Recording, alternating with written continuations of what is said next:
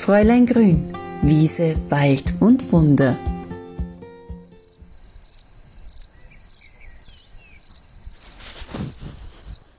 Es ist ein feuchter Vormittag. Okay, es ist gerade Regenpause, aber der erste Schnee ist geschmolzen.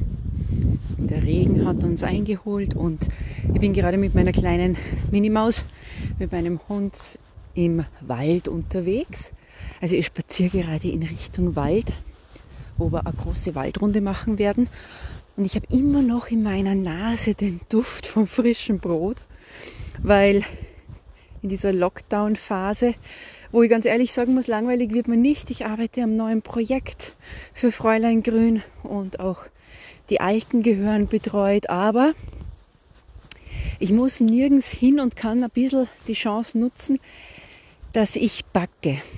Und vor, glaube ich, jetzt 14 Jahren hatte ich sogar mal einen Blog, der sich nur rein mit dem Backen beschäftigt hat. Aber da war die Leidenschaft, dieses Wissen weiterzugeben, nicht so groß wie das mit den Kräutern. Aber trotzdem baue ich das auch immer wieder ein bei Fräulein Grün, weil gerade das Backen auf alte Art und Weise in der Naturheilkunde eine absolute Berechtigung hat, wenn wir uns das Thema Sauerteig anschauen. Und da möchte ich in dieser Podcast-Folge ein bisschen auf Sauerteig bzw. auf fermentierte Produkte eingehen. Das Fermentieren erlebt ja eine Renaissance, angefangen vom klassischen Sauerkraut über verschiedene Gemüsearten bis hin zu Kräutern. Auf meinem Blog findet ihr auch ein Rezept für eine Kräuterpaste.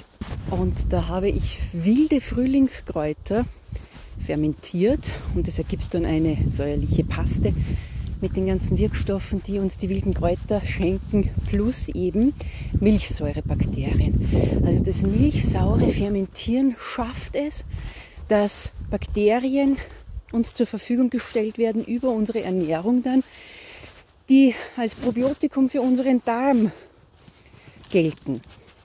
Und unser Darm, ja, der leidet oft. Darmprobleme sind die zweitgrößte Zivilisationskrankheit neben Schlafproblemen.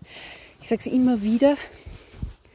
Und wenn wir schon alleine, lasset unsere Nahrung unsere Heilmittel sein, wie ja, das Hippokrates schon gesagt hat, wenn wir in unsere tägliche Ernährung immer wieder fermentierte Lebensmittel einbauen.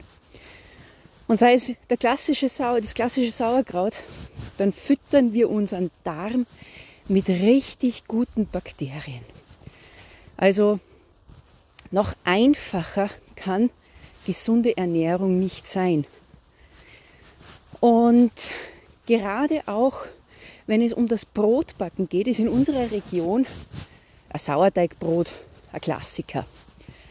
Aber nicht nur aus dem Grund, weil das Backen an sich mit Sauerteig die Tradition ist, sondern auch weil man hier durch den Sauerteig, den man ansetzt, wieder so kleine Blubberblasen kriegt, wo man sieht, das ist ein Lebensmittel.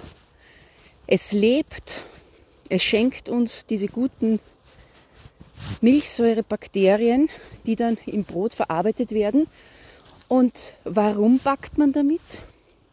Weil das Brot einfach viel besser verträglicher ist. Ein ganz klassisches Beispiel von mir selber, wenn ich mir jetzt in einem Supermarkt von diesem fertigen, aufgebackenen Backregal irgendein Weckerl hole. Ganz egal was. Also meinem geht es nicht gut. Ich kann dann auch nicht gescheit auf die Toilette gehen esse ich aber ein Sauerteigbrot, kann das mein Körper besser verarbeiten. Also die Enzyme, die in dieser Herstellung auch entstehen, die sorgen eben dafür, dass der Darm das Gute resorbiert und das Schlechte auch ausscheiden kann. Und neben der Haltbarkeit ist es eben einfach auch ja, der gesundheitliche Effekt, der mich zum Backen mit Sauerteig gebracht hat. Ich muss schon ehrlich gestehen, das Backen mit Sauerteig ist eine Kunst. Wenn ihr einmal ein Rezept gefunden habt, das funktioniert, bleibt bei dem. Es gibt unfassbar viele Arten und Weisen, um Sauerteig zu verarbeiten. Und wir sprechen hier wirklich von zwei Lebensmitteln, die wir miteinander verbinden. Das ist Wasser und das ist Mehl. Meistens wird Roggenmehl verwendet für den Sauerteigansatz. Aber könnt ihr euch vorstellen, du machst aus zwei Sachen, aus Mehl und Wasser, stellst du etwas her, das blubbert, das lebt und das du dann verwendest, um unfassbar viele, weltweit gesehen, unfassbar viele Brotsorten, ob das jetzt im Orient vom Fladenbrot bis über Amerika, wo es die Honey Buns gibt, oder natürlich auch die neue Generation, wo man vom Artisan Sourdough Baking spricht, das Arbeiten mit Sauerteig ist keine neue Kunst. Ganz im Gegenteil, das ist eine der ältesten, die wir haben. Unser Sauerteig wird ja so, ich sage jetzt mal klassisches Rezept, über drei Tage angesetzt, aus dem Nichts. So 50 Gramm Roggenmehl und 50 Gramm lauwarmes Wasser am ersten Tag vermischen. Stehen lassen. Zweiten Tag wieder 50 Gramm Roggenmehl, 50 Gramm lauwarmes Wasser, verrühren, stehen lassen. Am dritten Tag wieder füttern. 50 Gramm Roggenmehl, 50 Gramm lauwarmes Wasser. Verrühren, stehen lassen. Und am vierten Tag kommt dieser säuerliche Geruch, dieser Duft steigt schon auf. Und dann ist der Sauerteig fertig, um dann verarbeitet zu werden. In den Rezepten steht dann immer, man nimmt so und so viel Gramm vom Sauerteig, fügt dann Mehl dazu, was halt die Rezepte dann auch äh, verlangen. Aber der Sauerteig ist sozusagen die Basis, die dann hilft, was der Germ macht. Also was so ein Trockengerm oder auch ein Germwürfel macht. Er sorgt dafür, dass das Brot aufgeht, dass man es dann backen kann. Aber es ist nicht so wie eine Fertigbrotmischung, dass man das in so ein paar Stunden hat. Nein, das, das dauert ein, wirklich manchmal sogar bis zu einem Tag von der Vorbereitung bis hin zum Backen. Ich habe jetzt zum Beispiel so ein fluffiges Sauerteigbrot gemacht, wo ganz, ganz viele Blubberblasen entstanden sind. Und mich hat das jetzt definitiv genau 24 Stunden lang an die Küche gefesselt. Aber es war es wert kommt dieses Brot aus dem Ofen und du schneidest es dann auf. Die Krume außen knusprig, innen Luftblasen, weich, ein ganz, ganz schmackhaftes Brot. Und dann erstens einmal der Effekt, ich habe es selbst gebacken. Und der zweite Effekt, ich vertrage es auch ganz gut. Also das sind einfach Sachen, die machen mich glücklich. Und wer das schon mal probiert hat, selber auch nur ein klassisches Brot zu backen, der weiß, wie dieses Gefühl ist, wenn sich Haus oder Wohnung mit dem Brotduft füllen und du isst dann dein vielleicht nur warmes Brot mit Butter und Salz, mehr braucht es oft gar nicht. Das ist schon ein ganz besonderes Gefühl, aber eben mit Sauerteig ist halt einfach auch noch ja, die Gesundheit mit im Spiel. Aus dem Sauerteig mache ich dann zum Beispiel auch noch Pizzateig, ich mache äh, Zimtschnecken, also ich gönne mir da auch ganz, ganz kulinarische Köstlichkeiten, die es natürlich nicht täglich gibt, aber man darf ja auch das Leben kulinarisch genießen und auch mit gutem Gewissen, weil ich eben hier meinem Körper einfach auch den Sauerteig in Form von einer Zimtschnecke ein bisschen unterstützen möchte. Aber zurück noch einmal zum Sauerteig. Wenn der Sauerteig dann fertig ist und man braucht natürlich dann nicht diese ganze 150 Gramm, dieses Ganze vom Ansatz, da bleibt dann was über. Bei mir kommt er dann in den Kühlschrank und dann einen Tag bevor ich ihn wiederverwenden möchte, füttere ich ihn wieder mit lauwarmem Wasser und mit Mehl. Dann lasse ich ihn wieder einen Tag stehen, dann lebt er wieder, dann fängt wieder alles zu blubbern an und dann kann ich ihn wieder weiterverarbeiten. Man kann ihn auch einfüllen oder, und jetzt möchte ich auf ein ja, auf ein gesundheitliches Mittel aus der Naturheilkunde kommen. Man kann ihn auch zu Brottrunk verarbeiten. Den Sauerteig trinken. Auf der einen Seite hat man ein probiotisches Getränk, ein fermentiertes Getränk. Auf der anderen Seite kann man auch die Reste, die vielleicht vom Brot, vom Sauerteigbrot übergeblieben sind, wunderbar verwerten. Und dieses probiotische Getränk ist vielleicht gerade auch in der Weihnachtszeit, wo es dann doch ein bisschen ungesunder und deftiger durch das Jahr geht, eine gute Unterstützung, um den Darm wieder in Schwung zu bringen. Und so ein Brottrunk, das gibt es bei uns schon ewig. Auch in Russland wird es getrunken. Ist ja kulinarisch jetzt ein bisschen gewöhnungsbedürftig, aber was gesund ist, muss ja nicht immer ganz gut schmecken. Aber hier verwendet man eben altes Brot, das in Wasser ohne der Krume, also ohne der Kruste, auszieht. Am nächsten Tag kommt dann Honig dazu, der Sauerteig dazu, ein Schuss Zitrone, wenn man möchte. Und dann lässt man das wieder stehen. Also es fermentiert ein bisschen. Und dann wird alles abgeseit und für zwei bis vier Wochen bleibt dann das Getränk stehen, um noch weiter zu fermentieren. Also wir holen uns da ganz viele, ganz tolle Milchsäurebakterien.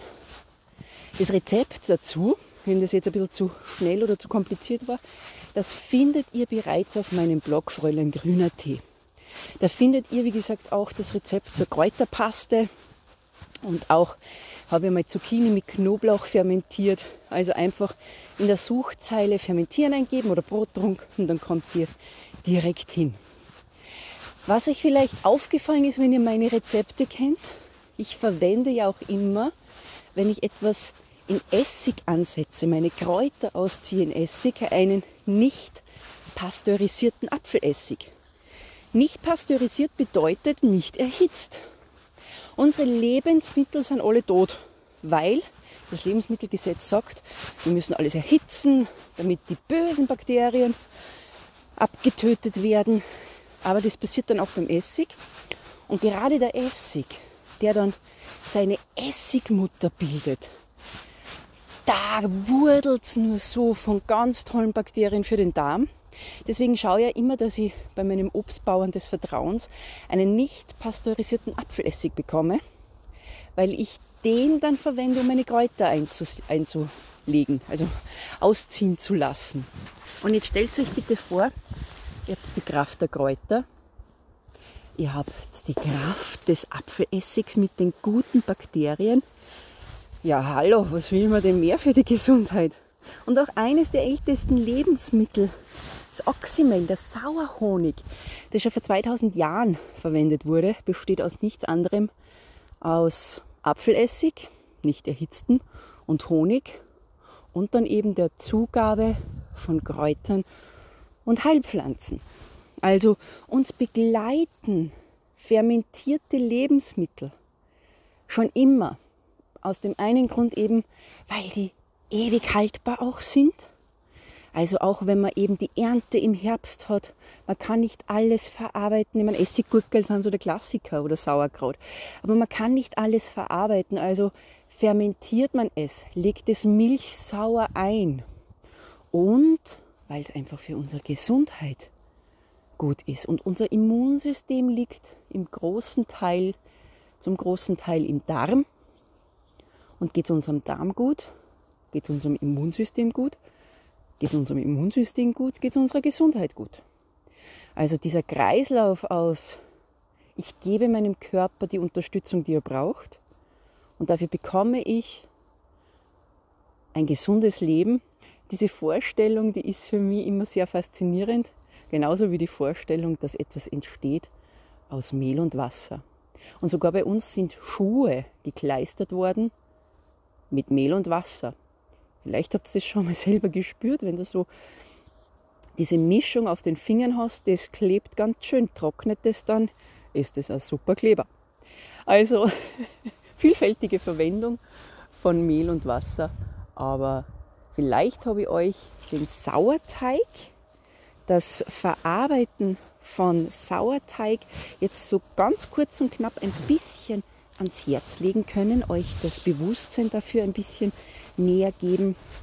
Und schaut gerne einfach auf meinem Blog fräuleingrün.at, um hier ein paar Rezepte zu finden, weil es gibt auch ein ganz, ganz einfaches Brotrezept mit Sauerteig, wo ich auch Ringelblumen verarbeitet habe. Da ist für Anfänger auch noch ein bisschen ein Germ dabei.